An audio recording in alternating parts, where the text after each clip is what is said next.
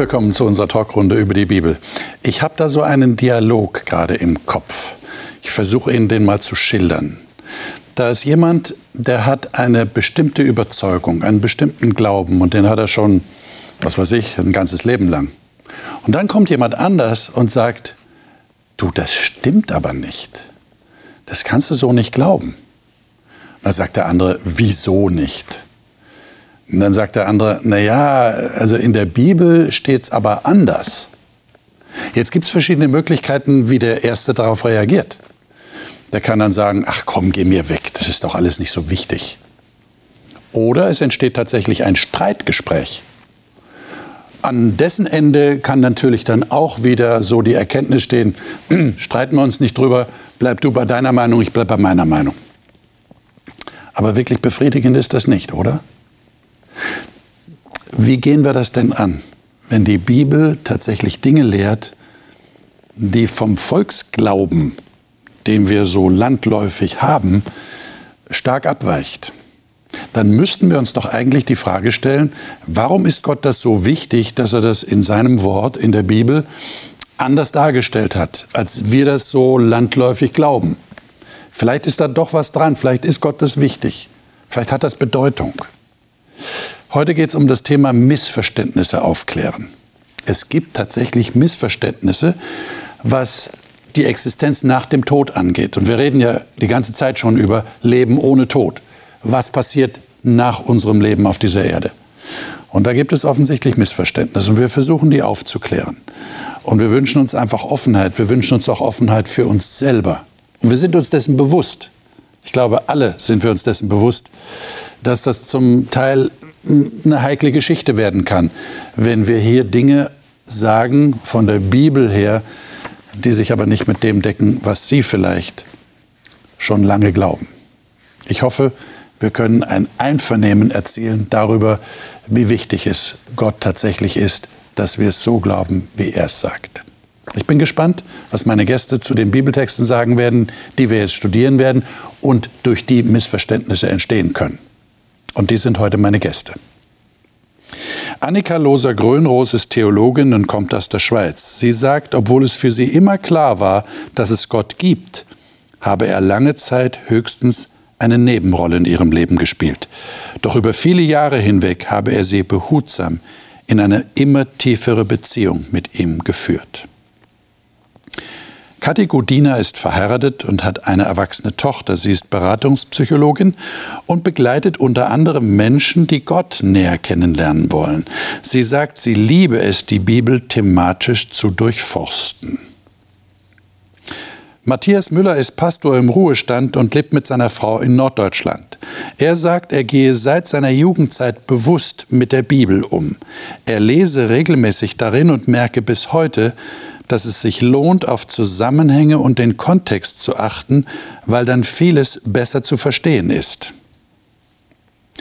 Johannes Krasser kommt aus Österreich, wo er in seiner Freikirche für die Jugend- und Pfadfinderarbeit zuständig ist.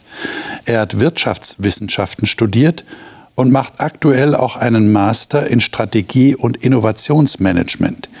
Er sagt, Gott sei für ihn das unverrückbare Fundament seines Lebens. Ich lade euch ein, dass wir einen Text aufschlagen. Und zwar einen solchen Text, wie ich schon in der Anmoderation angedeutet habe, den man in eine bestimmte Richtung verstehen kann, könnte. Wir wollen mal sehen, was wir damit machen. Und zwar lesen wir mal diesen Text, Lukas 16, Verse 19 bis 31. Wer von euch mag den mal lesen? Sollen wir ihn mal aus einer moderneren Fassung lesen? Wer von euch hat eine modernere? Johannes, du hast gerne, Neues ja. Leben? Mhm, das war Lukas 16. 16, 19 bis 31. Mhm.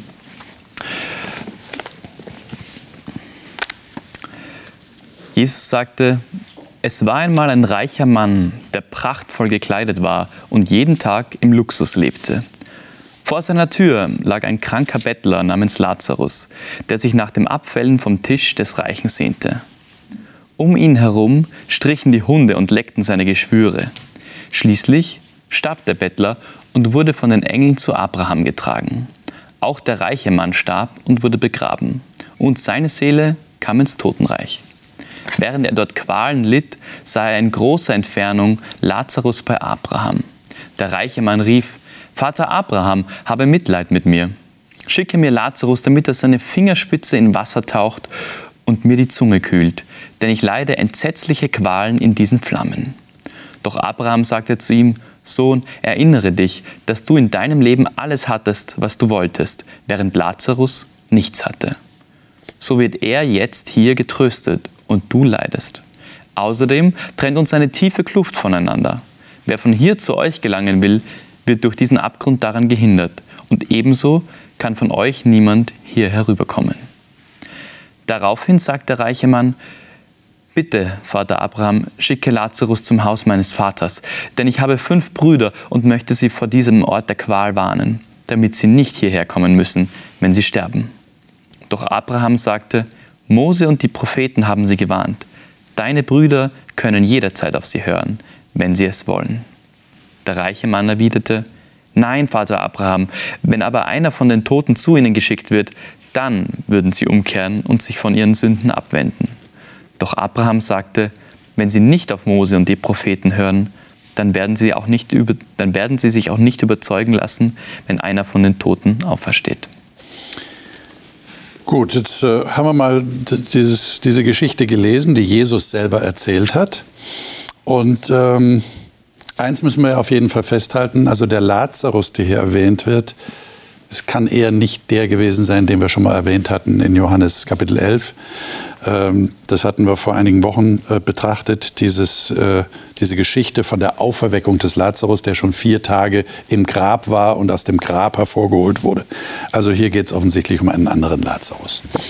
Äh, was machten ihr mit dieser Geschichte? Also es gibt ja Leute, die sagen, ja, ist ganz klar, nicht? Also hier der Lazarus, der ist ist in die Hölle gekommen. Ja? Die, die Flammen, sagt er ja auch, nicht? Also ich leide Pein in diesen Flammen. Und äh, der reiche Mann, ja, der kommt dann auch dahin. Und dann kommt es zu diesem Dialog mit Abraham. Der auch dort ist. Der auch dort ist. Das ne? ist auch der spannend. Auch dort ist auch spannend, ja. Jetzt, äh, was fanden ihr mit dieser Geschichte an? Ich würde sagen, na ja, da ist schon was dran. Das ist schon komisch, dass die da alle in der Hölle sind. Oder was sagt ihr? Ich fand die Übersetzung ganz interessant, weil es fängt ja an, es war einmal.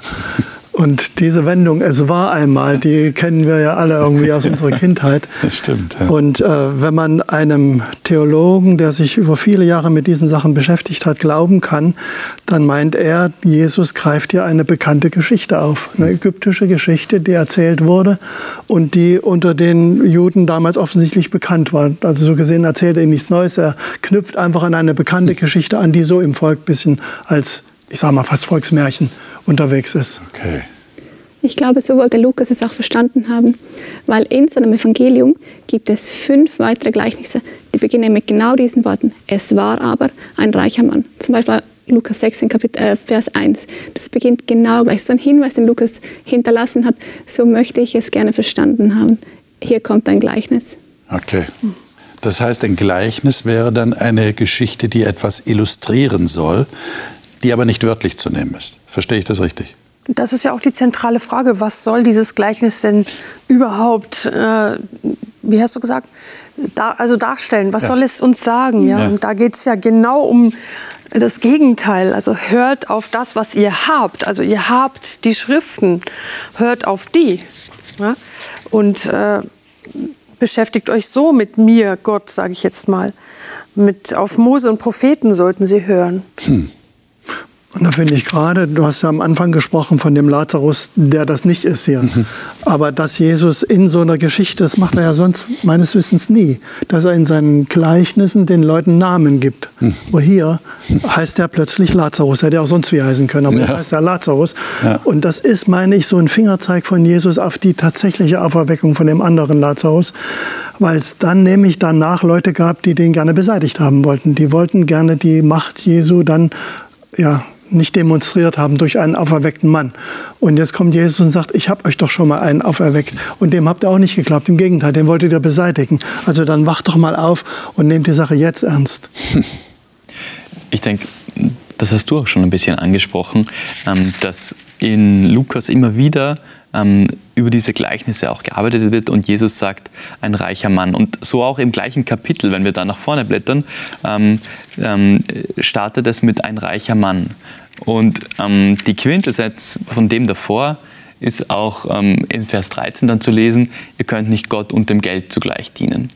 Und ich glaube, was uns hier dieses Gleichnis auch sagen möchte und was Jesus uns sagen möchte hier, das geht ein bisschen über diese Botschaft, die jetzt da so am Rand mitkommt, hinaus. Es geht darum, dass Jesus uns sagt, Luxus und Reichtum, das mag vielleicht jetzt hier in dieser Welt ganz zentral sein, aber darum geht es in Wahrheit nicht. Und Luxus und Reichtum, das führt nicht zu ewigem Heil oder zu ewiger Erfüllung. Und das finde ich sehr, sehr spannend. Also ich glaube, Nummer eins, Jesus möchte uns hier sagen, Reichtum, das bedeutet, dass es nichts Ewiges, das ist nichts, nicht etwas, worum es wirklich geht. Und ähm, das, das, ist das ganz, ganz Spannende. Und, und Nummer zwei ist auch, dass, es, dass, dass er uns ganz klar sagt, dass wenn wir uns hier denken, dass wir uns hier unser Leben, unser ewiges Leben verdienen können, ähm, dann, dann sind wir auf dem Holzweg. Mhm. Äh, was machten ihr mit dem Vers äh, 26? Äh, es ist ja so die Idee in dieser Geschichte, dass man von einem Zustand oder von einem Ort zu dem anderen gehen könnte. Also der eine ist im Schoß Abrahams und der andere ist offensichtlich im Hades. Und der sagt dann also, damit es mir nicht so geht, wie, damit es meinen Brüdern nicht so geht wie mir, so rum, schick doch den Lazarus rüber zu meinen Brüdern auf die Erde, äh, damit er ihnen eindringlich Zeugnis ablegt. Äh, und Jesus sagt jetzt, damit die, welche von hier zu euch hinübergehen wollen, es nicht können, noch die, welche von dort zu uns herüberkommen wollen. Was ist denn da die Botschaft? Was Endgültiges, ne? Das, ist, äh, das klingt, wenn du da bist, dann ist, das, äh, dann ist das dein Los sozusagen. Also man kann nicht wechseln. Genau, aber es ist ja irgendwie, insgesamt ist es ja wirklich auch ein bisschen eine merkwürdige Geschichte. Also in meinen Ohren klingt sie direkt absurd, dass die Vorstellung, Abraham hat jetzt diesen Armen auf dem Schoß, der bekommt dort Trost. Der andere aber, also sie sehen sich aber in ihren Zuständen. Was ist das für eine grauenhafte Idee, wenn ich mir vorstellen würde, in Abrahams Schoß, das ist ja so, das ist ja so ein Bild für das Beste, auch in anderen Kulturen vielleicht sogar. Und jetzt müsste ich ständig vor Augen haben, wie die anderen gequält werden. Ja. Das wäre doch kein Himmel. Da möchte ich doch nicht hin. Also ich finde, man kann äh, die Geschichte, also die Details aus der Geschichte, ja. kann man nicht wörtlich nehmen. Weil wenn man da anfängt, mal durchzugehen, da gibt es so viele Unstimmigkeiten, wenn man das wirklich ja. wörtlich nehmen wollte.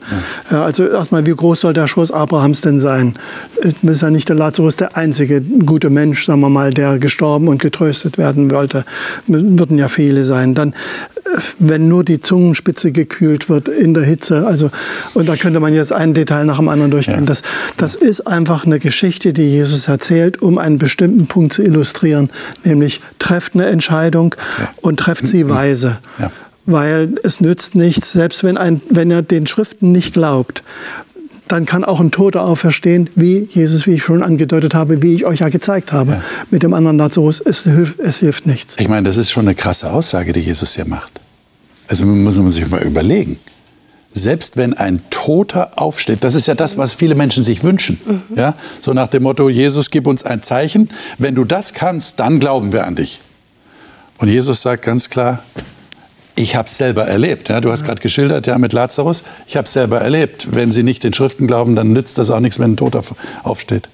Keine Chance. Ich denke auch, das ist so zentral, ist was du auch gerade gesagt hast. Ähm, er sagt ganz klar, in diesem Leben, wir können uns das nicht verdienen, aber die Entscheidung darüber, in welche Richtung wir gehen, treffen wir in diesem Leben. Und die Entscheidung darüber, ob wir diesen, dieses Geschenk annehmen möchten. Ja. Und das, das wird ganz klar, es kann keiner wechseln und es kommt auch keiner aus dem Totenreich und spricht dann zu uns, sondern ähm, es ist hier jetzt dieses Leben, das wir auf dieser Erde haben, das zu einem gewissen Grad einfach auch wegweisend dafür ist, in welche Richtung wir gehen möchten.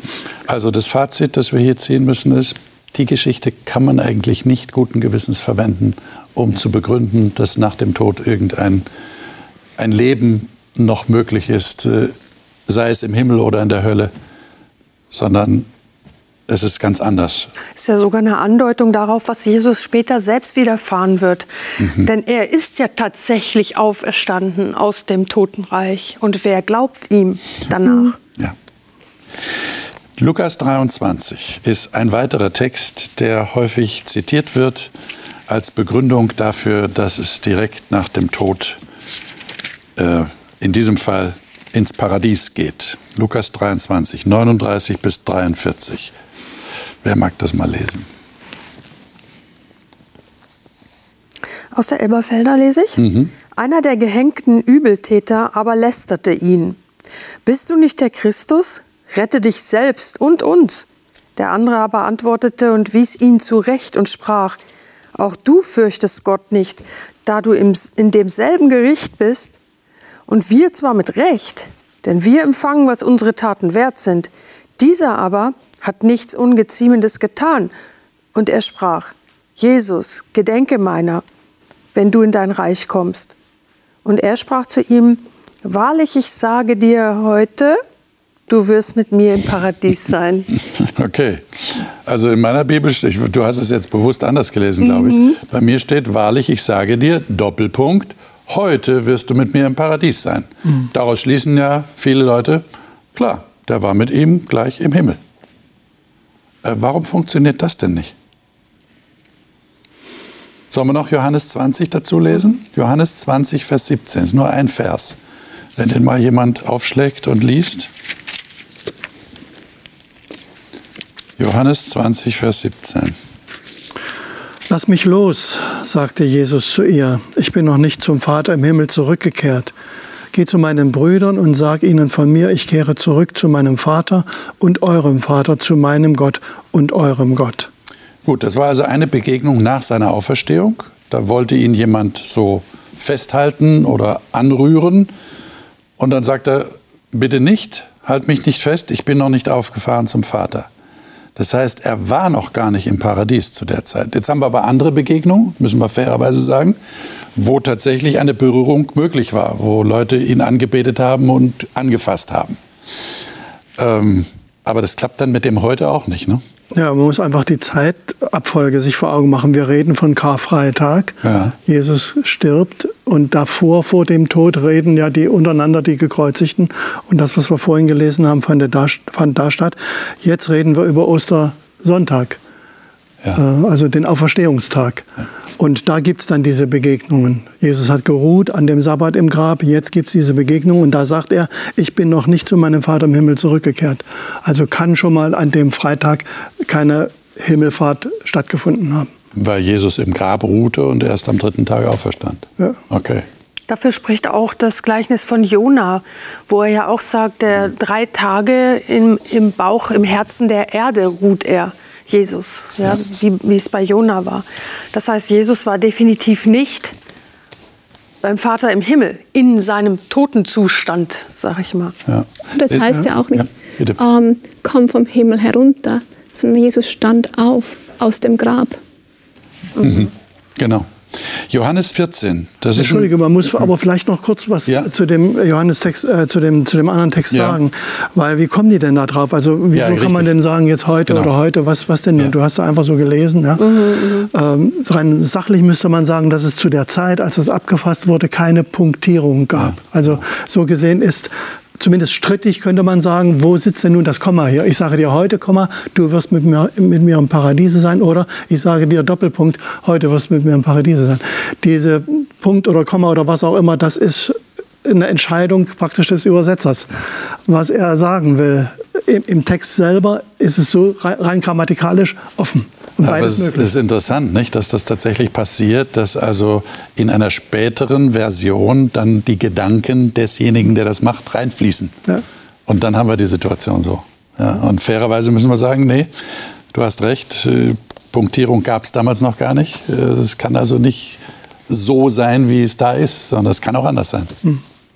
Johannes 14, das ist ja ein Text, der auch dazu passt, weil er eine bestimmte Aussage macht, die, glaube ich, das auch noch mal deutlich werden lässt.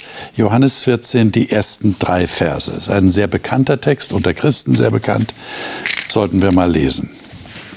Ich lese aus der Elberfelder Übersetzung. Bitte. Euer Herz werde nicht bestürzt. Ihr glaubt an Gott, glaubt auch an mich. Im Hause meines Vaters sind viele Wohnungen. Wenn es nicht so wäre, würde ich euch gesagt haben, ich gehe hin, euch eine Stätte zu bereiten. Und wenn ich hingehe und euch eine Stätte bereite, so komme ich wieder und werde euch zu mir nehmen, damit ihr seid, wo ich bin. Hm. Das heißt, die Aussage in Vers 3 ist deutlich. Ich werde euch zu mir nehmen, damit auch ihr seid, wo ich bin. Ähm, ist das jetzt, ja, wie soll ich sagen, ist das, ist das ein Schock für jemand, der der Überzeugung ist, nach dem Tod geht jemand direkt zu Jesus in den Himmel? Wenn wir jetzt diesen Text lesen, ich werde euch, ich komme wieder und wenn ich wiederkomme, werde ich euch zu mir nehmen, damit auch ihr seid, wo ich bin. Ähm, das kann ja kann ja nicht so verstanden werden, dass es direkt nach dem Tod zu Jesus geht. So individuell wird jeder in den Himmel genommen. Wo wären auch die vor Jesu Tod alle gewesen, wenn es noch keine Städte gab? All die anderen, die vorher gestorben sind, sozusagen, wo wären denn die, wenn diese Stätte noch gar nicht vorbereitet war? Hm.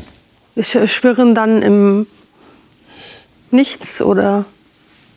Naja, da würden vielleicht manche sagen, äh, Jesus kann ganz schnell bauen. Ne? Und der hat dann, da haben sie halt warten müssen, ja. aber dann sind sie untergebracht worden. Du fragst, ob es ein Schock ist. Gut, weiß ich nicht, wie, wie jemand darauf reagiert. Für mich ist es einfach ein großer Trosttext hier. Okay. Sehr, sehr warm und liebevoll, mit dem Jesus hier kommt, wo er sagt, ich bereite das vor und wenn es nicht, dann hätte ich euch ja auch nicht gesagt, sondern ich werde euch zu mir holen.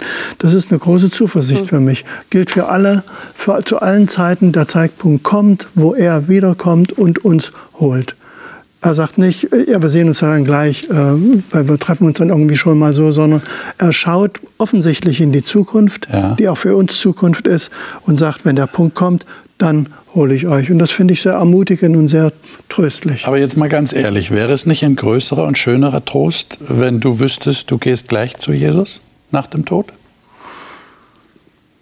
Also ich, ich habe so das Empfinden, dass Menschen das schon als wirklich echten Trost empfinden. Derjenige ist jetzt, den ich so geliebt habe, der ist jetzt bei Jesus. Also. Und jetzt sagen wir, nee, erst wenn er wiederkommt. Ja, das äh, kann ich schon nachvollziehen. Das ist, das, ich kann das nachvollziehen. Aber es hängt eben doch eine Menge dran. Okay. Äh, weil das haben wir ja auch schon mal in einer anderen Sendung angedeutet, ja. ist dann die Frage, ja, was so ein, so ein, Mensch, wenn das denn wirklich so wäre, dann hatten wir es ja gerade in diesem Gleichnis, dann guckt er, was ist denn mit den anderen und so. Also das sind auch Dinge, die mitkommen, die man manchmal nicht bedenkt, die das Ganze dann, da man den Trost auch wieder schmälern. Da fühle ich mich in diesem Trost, der Herr kommt und holt uns alle, eigentlich besser aufgehoben. Also es ist so die Gefahr der Romantisierung vielleicht, ne? ja. dass man da so, so ein bisschen Folklore eine gewisse Fantasie, Folklore, ja, ja. Genau. Naja, dass wir uns wünschen, dass es dem Verstorbenen gut geht, den wir lieben, das ist total nachvollziehbar, ja. absolut. Wir hätten gerne, dass der in einem geschützten Raum ist, wo es mhm. ihm gut geht. Und das ist nachvollziehbar. Aber wenn wir es biblisch betrachten, ist der Schlaf genau dieser geschützte Raum, den er uns gibt und verspricht. Während wenn ich in diesem geschützten Raum nicht bin, sondern ich halte mich schon irgendwo auf, dann, ähm, ich denke, ich stelle es mir manchmal so vor, wenn jetzt meine Mutter äh, früh gestorben wäre und die wäre jetzt irgendwo bei Jesus. Und dann sagen ja viele, die schauen herab auf uns mhm. oder sie können sogar Einfluss nehmen. Mhm. Ich würde meiner Mutter das nicht wünschen dass sie sozusagen von oben jetzt unsere Wege immer hätte sehen müssen. Sie hätte im Himmel gelitten, wenn wir krank geworden sind, äh, wären, sage ich mal. Sie lebt ja Gott sei Dank lebt sie, aber ihr versteht, was ich meine. Es wär, ich würde es ihr nicht wünschen. Aber ich könnte mir vorstellen, dass Leute dann denken, na, das wird dann ausgeblendet. Also ja, sie, genau. sieht, sie, sieht, nur das Positive. Ja. Okay, das heißt also mit Wahrheit hat es dann nicht so viel zu tun im Himmel. das ist, naja, schon, nicht die ganze Realität. Nicht die ganze Realität, weil Gott sorgt sich dann schon irgendwie ja. so dafür. Genau. Ja. Wobei, also der Trost, von dem du da sprichst, ich meine, der ist ja da. In dem Moment, wo jemand stirbt und zur Ruhe, zum Schlafen gelegt wird, das nächste, was er erlebt, ist die Begegnung mit Jesus. Also so gesehen stimmt es ja, nur nicht zeitlich. Ja. ja. Und ich meine, da, da, ist der Trost ja vorhanden. Ja. Das, das würde ich auch ähnlich so sehen. Und ich glaube, ähm, auch bei dem Beispiel, das du ja auch gebracht hast, ähm, wenn wir uns den, den Ort bei Jesus vorstellen, diese Wohnungen als einen Ort. Und ich denke, du hast es in einer der vergangenen äh, Sendungen mal so formuliert, dass ähm, das ein Ort ist, wo man, wenn man daran denkt, einfach die, wo man weiß, da ist alles gut, da macht man sich keine Sorgen. Man, man, es gibt keine schlechten Dinge und man braucht nicht, man braucht nicht, man hat keine immer irgendetwas im Hinterkopf, was einen beschäftigt, so wie wir es hier ein bisschen erleben. Und das passt doch nicht zusammen. Wenn, wenn wir dieses Beispiel nochmal hernehmen, wenn, wenn die Person im Himmel sitzt und herunterschaut, also man kann vieles ausblenden, aber so viel dann wahrscheinlich auch nicht. Das wäre nicht dieser Ort. Und ähm, wenn, wenn hier steht in Johannes 14, damit ihr seid, wo ich bin, ähm, dann hat das für mich ganz viel mit Liebe zu tun, weil Liebe bedingt auch Nähe auf irgendeine Art und Weise. Und ähm, dass Jesus sich zu, also uns zu sich ziehen möchte, ähm, das finde ich da tatsächlich als eine große Hoffnung. Und so wie du beschrieben hast, wenn ich, wenn, ich, wenn, ich, wenn ich sterbe und einschlafe, das nächste, was ich sehe, das ist das. Ja. Das ist durchaus eine Hoffnung und das nimmt mir jetzt auch nicht die Hoffnung. Und das wäre dann der nachhaltigere Trost. Ja. So könnte man es vielleicht sagen. Und ich finde es auch schön, dass Jesus ja nicht anfängt mit Es war einmal, ja. sondern genau, das ist sehr, sehr konkret. Lasst euch nicht in Verwirrung ja. bringen, habt keine Angst, es wird gut. Genau. Und das ist sehr konkret. Für mich ist auch ganz viel Trost drin, weil wenn jemand stirbt auf dieser Erde, dann geht das Leben weiter und Dinge geraten in den Hintergrund und in Jahrzehnten weiß vielleicht niemand mehr, dass diese Person gelebt hat. Aber wenn jemand stirbt, dann vergisst Gott niemals einen Menschen, sondern er kommt zurück und er holt alle zu sich, die zu ihm gehören. Da ist für mich viel Trost in diesem Wort drin. Ja. Ich habe noch einen weiteren Text, 1. Petrus 3. Bin mal gespannt, was ihr dazu sagt. 1. Petrus 3, 18 bis 20.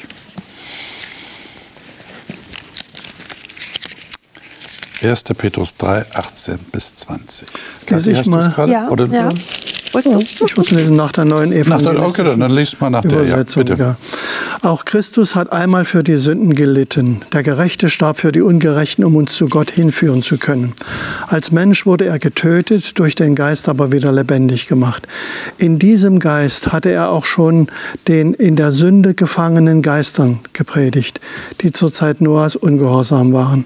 Damals wartete Gott geduldig, bis Noah die Arche fertig gebaut hatte, doch nur acht Menschen wurden in der Arche durch das Wasser der Sintflut hindurch gerettet. Das ist ein Bild für die Taufe, die euch jetzt rettet. Hm. Also in der Elberfelder heißt es, in diesem, das bezieht sich Vers 19, bezieht sich auf den äh, letzten Teil von Vers 18, in diesem Geist und nach dem Geist. In diesem Geist, muss man ergänzen, ist er auch hingegangen und hat den Geistern im Gefängnis gepredigt, die einst ungehorsam gewesen waren, als die Langmut Gottes in den Tagen Noahs abwartete, während die Arche gebaut wurde. Ähm, die Geister im Gefängnis, da wird gesagt, naja, das waren die das sind die, die Toten. Also er ist ins Totenreich hinabgestiegen und hat den Leuten gepredigt. Da fällt mir jetzt spontan ein, dieser Text, in Jesus sagt, äh, Gott ist Geist und wer ihn anbetet, muss das im Geist tun. Also wir haben ja auch einen Geist. Ne? Unser Geist kommuniziert mit Gottes Geist. So könnte man das sagen. Das war ja damals nicht anders. Auch die Menschen damals hatten einen Geist die von Gottes Geist aufgesucht wurden, also die Menschen. So, so würde ich das ganz einfach verstehen. Also mhm. Ja, und gerade die moderneren Übersetzungen äh, sind ja auch oft mal so ein bisschen Deutung auch von, von dem Text. Mhm. Und da fand ich eben das ja ganz gut. In diesem Geist hat er auch schon in äh, den in der Sünde gefangenen Geistern gepredigt. Also gefangen, das Gefängnis deutet diese Übersetzung hier so, dass sie sagt, ja, das ist eben, die Leute waren in der Sünde gefangen. Jesus ist ihnen quasi durch die Predigt von Noah schon begegnet. Ja. Und das erleben wir, glaube ich, immer wieder und auch heute, dass Jesus durch Menschen zu uns spricht und wir angesprochen werden durch seinen Geist. Ähm, und ich glaube, ganz genau das ist das und das können wir auch heute erleben, ja. Aber man muss ehrlicherweise sagen, dass es natürlich zu diesem Text auch Bilder in den Köpfen ja. von den Menschen gibt. Es gibt also viele Darstellungen, besonders mittelalterliche, die also aus dieser Höllenfahrt Christi äh, große Darstellungen machen, wo man eben sieht, dass er dann irgendwo ins Totenreich hinabsteigt und dort eine Arbeit macht und dann wiederkommt und so weiter. Äh, das ist schon so, aber das ist ein bisschen, ich denke mal, man muss ehrlicherweise sagen, wir sind, und da beziehe ich mal das Mittelalter mit ein, wir sind ein bisschen geprägt von so einer platonischen Sicht im Sinne von der böse Körper, der schlechte Körper und die gute Seele. Und diese Brille, die haben wir so ein bisschen auf, wenn wir solche Texte lesen. Und dann fallen uns sehr schnell solche Bilder ein. Und das gab es ja auch zu der Zeit damals schon, dieses Denken. Und dann kommt noch die Vorstellung der Hölle dazu. Ja. Ja, also die Bösen gehen dann in die Hölle. Und da gibt es ja auch äh, noch so ein Zwischenstadium, zumindest für, für eine kirchliche Lehre. Dann ist Jesus dann praktisch in die Hölle hinabgestiegen. Also über die Hölle werden wir das nächste Mal reden, nächste Woche. Kann ich schon darauf hinweisen. Da werden wir uns dann Gedanken machen, wie ist das eigentlich mit dem Totenreich. Aber hier halten wir mal fest, äh, nee, also das passt nicht, dass Jesus da in die Hölle hinabgestiegen ist. Dieser Text gibt das eigentlich nicht her, wenn wir ihn ganz aufmerksam mal lesen. Und die Übersetzung, die du gerade angeführt hast, äh, Matthias, die hilft ja da auch. Ja, vor allem, wenn ich das noch kurz ergänzen darf, ja. er sagt ja, das ist wieder die Frage wie vorhin auch, um was geht es denn eigentlich in dem mhm. Text? Und das steht ja in Vers 21, das Abbild davon, also von diesem durchs Wasser gerettet werden, mhm. das hilft auch uns heute. Ja, das ist die Taufe und so. Also es geht darum, dass wir verstehen, ähm, dass wir gerettet werden. Ja. ja. Ja, und der Sinn wäre dann gar nicht erfüllt. Also wenn jetzt, wenn es jetzt um tatsächlich um die Höllenfahrt Christi ging, dass er da versucht, irgendwas äh, zu ja. reparieren, sage ich mal, dann würde das Bild von, von Petrus nicht stimmen. Ihm geht es um die Rettung durch die Taufe und da spricht er dann weiter über die Taufe. Und das, da benutzt er ja die Sintflut ja. als Beispiel dafür. Und dann hätte, würde es nicht funktionieren, wenn Jesus dann später irgendwie noch mal eine zweite Chance irgendwas schafft er bezieht sich, also Petrus bezieht sich offensichtlich auf die Zeit von Noah und das Geschehen damals. Er sagt ja auch in der Zeit, während die Arche noch gebaut wurde.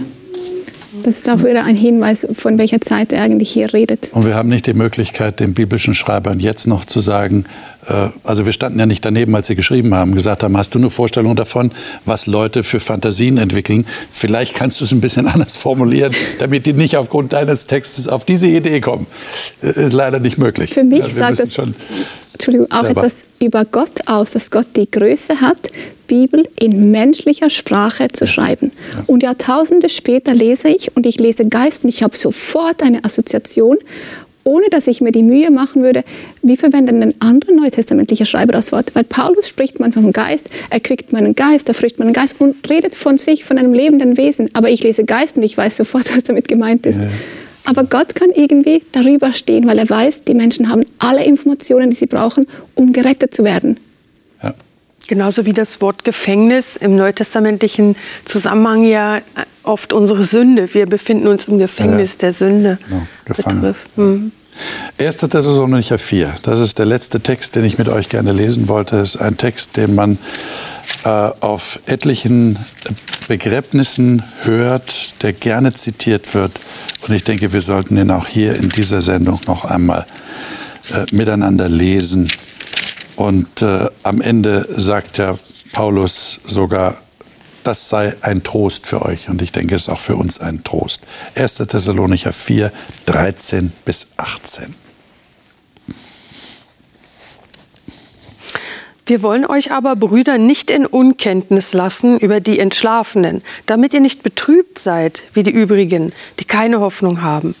Denn wenn wir glauben, dass Jesus gestorben und auferstanden ist, wird auch Gott ebenso die Entschlafenen durch Jesus mit ihm bringen.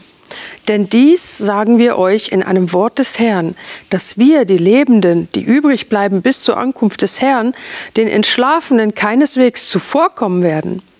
Denn der Herr selbst wird beim Befehlsruf der Stimme des Erzengels und bei dem Schall der Posaune Gottes herabkommen vom Himmel, und die Toten in Christus werden zuerst auferstehen.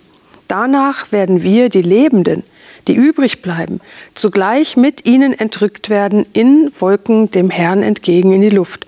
Und so werden wir alle Zeit beim Herrn sein. So ermuntert euch nun äh, und ermuntert nun einander mit diesen Worten. Mhm. Der Eberfelder spricht von ermuntern. Und Luther, glaube ich, sagt, tröstet euch mit diesen Worten untereinander. Äh, was nehmt ihr aus diesem Text mit? Gerade wenn es jetzt um das Thema geht, Missverständnisse aufklären. Was wird euch klar durch diesen Text? Also ich denke, es sind mehrere Punkte. In Vers 14 sagt er ganz klar, Jesus starb, aber er ist wieder auferstanden. Also Jesus ist auferstanden und durch Jesus werden die Gläubigen auch auferstehen, wenn er wiederkommt. Also an dem Tag, wenn er wiederkommt, werden die Gläubigen wieder auferstehen. Und die Macht dazu hat er auch, weil er den Tod gebrochen hat, weil er auferstanden mhm. ist. Okay. Das ist, das ist eine der, also das ist der zentrale Punkt hier, mhm. denke ich. Mhm. Was noch? Ja, es, es, wird ein Großereignis sein, weil alles an dem einen Ereignis zusammengefügt wird. Äh, da bin ich jetzt bei Vers 15 hier, wo er sagt, dass wir, soweit wir bei der Wiederkunft des Herrn noch am Leben sind, nicht benachteiligt sein werden. Also wir werden ihm entgegengerückt. Das heißt also Auferweckte, die zu Jesus gehören und die an Jesus glauben, gemeinsam werden ihm entgegengerückt. Es gibt nicht sagen wir mal, Leute sind schon ihm entgegengerückt und dann kommen die anderen irgendwie später und so sagt er, nee, nee, nee, das kommt alles zusammen in meiner Übersetzung her. Ein Kommando wird gerufen und dann passiert das. Ich meine, man muss sich ja auch fragen, würde er tatsächlich das so formulieren, dass wir die Lebenden, die wir übrig bleiben bis zur Ankunft des Herrn, den Entschlafenen keineswegs zuvorkommen werden? Würde er das so formulieren, wenn die Entschlafenen bereits dort wären? Versteht ihr, was ich meine? Ja, ja. Das würde keinen Sinn machen. Also wenn wir uns das praktisch übersetzen, angenommen, Jesus würde heute Nachmittag wiederkommen, ja. wir leben noch, ne? wir wären nicht schneller bei ihm als die, die schon gestorben sind. Weil durch seine Stimme werden diese Menschen ja. auferstehen und zu gleicher Zeit sehen wir ihn wie sie auch. Aber der Punkt ist eben auch, wir werden auch nicht langsamer dort sein als die Entschlafenen. Das wir ist auch eine schöne Idee. Wir werden nicht später dort genau. sein als die Entschlafenen. Ja. Ja, aber es ist ein, ein, gigantisches Ereignis. Also wenn ja. man sich das mal jenseits dieser Fragen mal so vorstellt, ja. es ist ja Wahnsinn. Ja, es ist auch sehr, also mich berührt das sehr tief, wenn ich mir überlege, das ist die Stimme Jesu. Ich habe ihn ja nicht gehört, in, jetzt so, akustisch. ja, akustisch in dieser Form, wie es sein wird, habe ich ihn nicht gehört. Und das stelle ich mir unglaublich vor. Und ich kann mir nichts Schöneres vorstellen, wenn ich sterbe und aus diesem Tod aufwachen darf, dass es Jesus Stimme ist, die mich weckt. Das, da gibt es für mich kein schöneres Bild. Es erinnert ein wenig an die Schöpfung. Als Adam lebendig wird, das Erste, was er sieht, ist sein Schöpfer. Das hm. Erste, was man hört, ist die Stimme des Schöpfers. Ja. Mildert das, ich sage, ich drücke es mal so aus, mildert das eure Sorge vor dem Tod? Ich habe jetzt nicht gesagt Angst, aber das ist, schwingt ja auch mit, Angst vor dem Tod. Wir, ich habe ja immer wieder erwähnt, wir erleiden alle dasselbe Schicksal, werden alle irgendwann sterben, einige früher, andere später. Inzwischen wissen wir, dass sogar Kinder tragischerweise sterben vor ihren Eltern. Äh, also jeder wird sterben und wir müssen uns damit auseinandersetzen, irgendwie. Äh, wenn ihr diesen Text lest, und du das jetzt gerade zum, zum Ausdruck bringst, ich werde dann als nächstes Jesus sehen, ähm, habt ihr dann weniger Angst vor dem Tod? Kann also, ihr das so sagen? Entschuldige. Also ich finde, Tod ist ein großes Paket. Ein großes Paket. Schwingen viele Dinge mit. Ja. Äh, da kann Leid mit drin, da kann Krankheit mit drin sein, auch der Abschied äh, spielt eine Rolle und so weiter. Das sind viele Facetten. Ähm, für mich so ein Text wie dieser, der mindestens zweimal betont, ihr müsst nicht traurig sein, ihr könnt euch trösten und so weiter, ist schon ein großer Trost, der, der sehr hilft. Das bedeutet nicht, dass alles einfach nur weggewischt ist und ich fröhlich jubelnd über alles hinwegschreite. Das ist es nicht. Aber ich finde, es ist ein wirklich starker Trost. Das hat der Paulus schon richtig gesehen und, und er betont das nicht umsonst. Ja. Wie geht's euch? Also ich ähm, empfinde das schon sehr stark so, dass aufgrund der Hoffnung, die wir da haben, mm, also ich weiß, ich bin jung und ähm, es steht noch die Welt und Anführungszeichen offen, wenn man das jetzt so ein bisschen übertrieben sagen möchte. Es gibt viele Gelegenheiten, viele Chancen, ähm, auch auf dieser Welt. Und natürlich ist es schön zu sagen, ja, ich möchte das alles ausprobieren und ich möchte, ähm, und ich möchte auch mit Gott noch viel in diesem Leben haben. Und trotzdem muss ich ganz ehrlich sagen, wenn ich, wenn ich heute von hier wegfahre, ähm, und warum auch immer, ich habe einen frontalen Autounfall und ich bin dann weg. Also soll jetzt nicht blöd klingen, aber dann ist es wohl so. Aber dieser Text sagt mir ja auch, was danach passiert. Und das gibt mir enorm Ruhe. Ich habe dahingehend nicht, nicht Sorge zu sterben. Wenn das, und, wenn, und wenn das schnell passiert, dann, dann ist das so. Und ich glaube, dass dahingehend auch das für uns die Perspektive ein bisschen verändern kann, weil in unserer Kultur doch der Tod als etwas enorm intensiv Negatives wahrgenommen wird. Andere Kulturen feiern auch und freuen sich auch. Und das finde ich eigentlich interessant, ähm, weil ich denke, dass wir auch manchmal dankbar sein können, einfach auch, weil wir wissen, ähm, das war es noch nicht. Und das gibt mir auf jeden Fall einfach auch eine Aber ihr würdet schon sagen, dass auch Christen am Leben hängen. Ich meine jetzt an diesem Leben. Unbedingt. Also Unbedingt. Überhaupt keine Frage. Selbst also nicht, so, nicht, dass jemand kommt und sagt, na, die sind schon mit ihrem Nein. Kopf so halb im Himmel da oben. Nicht? Auf die, keinen Fall. Die, die haben das Leben hier schon abgeschrieben. Nein. Also nur weil man nicht Angst vor dem Tod hat, heißt das noch lange nicht, dass man suizidal ist oder jetzt nicht mehr leben möchte. Ich liebe das Leben auch. Ja. Ähm, ja aber es verändert trotzdem ein bisschen die Perspektive darauf, denke ich. Es ist ja auch einfach in diesem Kreis darüber zu reden. Ja, Wenn ich sterbe, dann bin ich in Sicherheit und das äh, gibt mir enorme Hoffnung und Trost. Wenn es aber soweit ist und ich durch viel Leid gehen muss, ja. oder wenn ich als Mutter erkenne, ich werde sterben und meine Kinder sind noch nicht in meinen Augen alt genug, um das gut wegzustecken, dann wird es komplexer. Und dann ähm, brauche ich nicht nur diesen Text, der mir Sicherheit gibt, was ist denn nach dem Tod, dann brauche ich auch diesen fürsorglichen himmlischen Vater in meinem Leben, der mich dann festhält, ja, wenn es wirklich, wirklich hart auf hart kommt. Ist das nicht die entscheidende Frage? Ich stelle sie Ihnen jetzt zu Hause, ähm, die wir bedenken müssen. Wie, wie ist das tatsächlich? Was habe ich zu erwarten? Und wie gehe ich mit dem Tod um? Ich hoffe, dass wir in dieser Sendung und dieser Gesprächsrunde nicht nur Missverständnisse aufgeklärt haben oder es zumindest versucht haben, sondern dass wir, dass wir wirklich die Hoffnung thematisiert haben, die in all diesen Texten durchkommt. Diese starke Hoffnung auf das, was Gott bereithält für uns.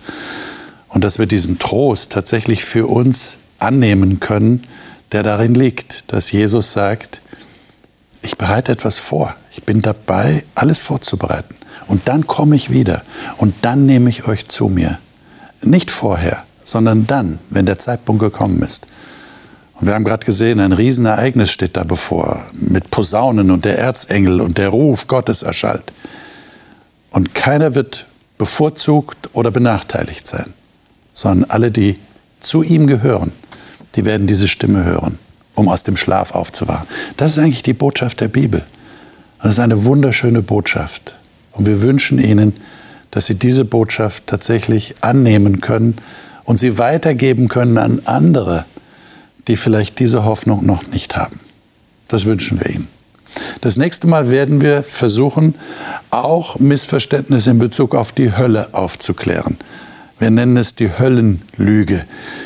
Tatsächlich ist es, wir müssen es so klar und deutlich sagen, eine Lüge, die sehr viel Unheil anrichtet im Denken von und im Fühlen von Menschen, dass es eine ewig brennende Hölle gibt.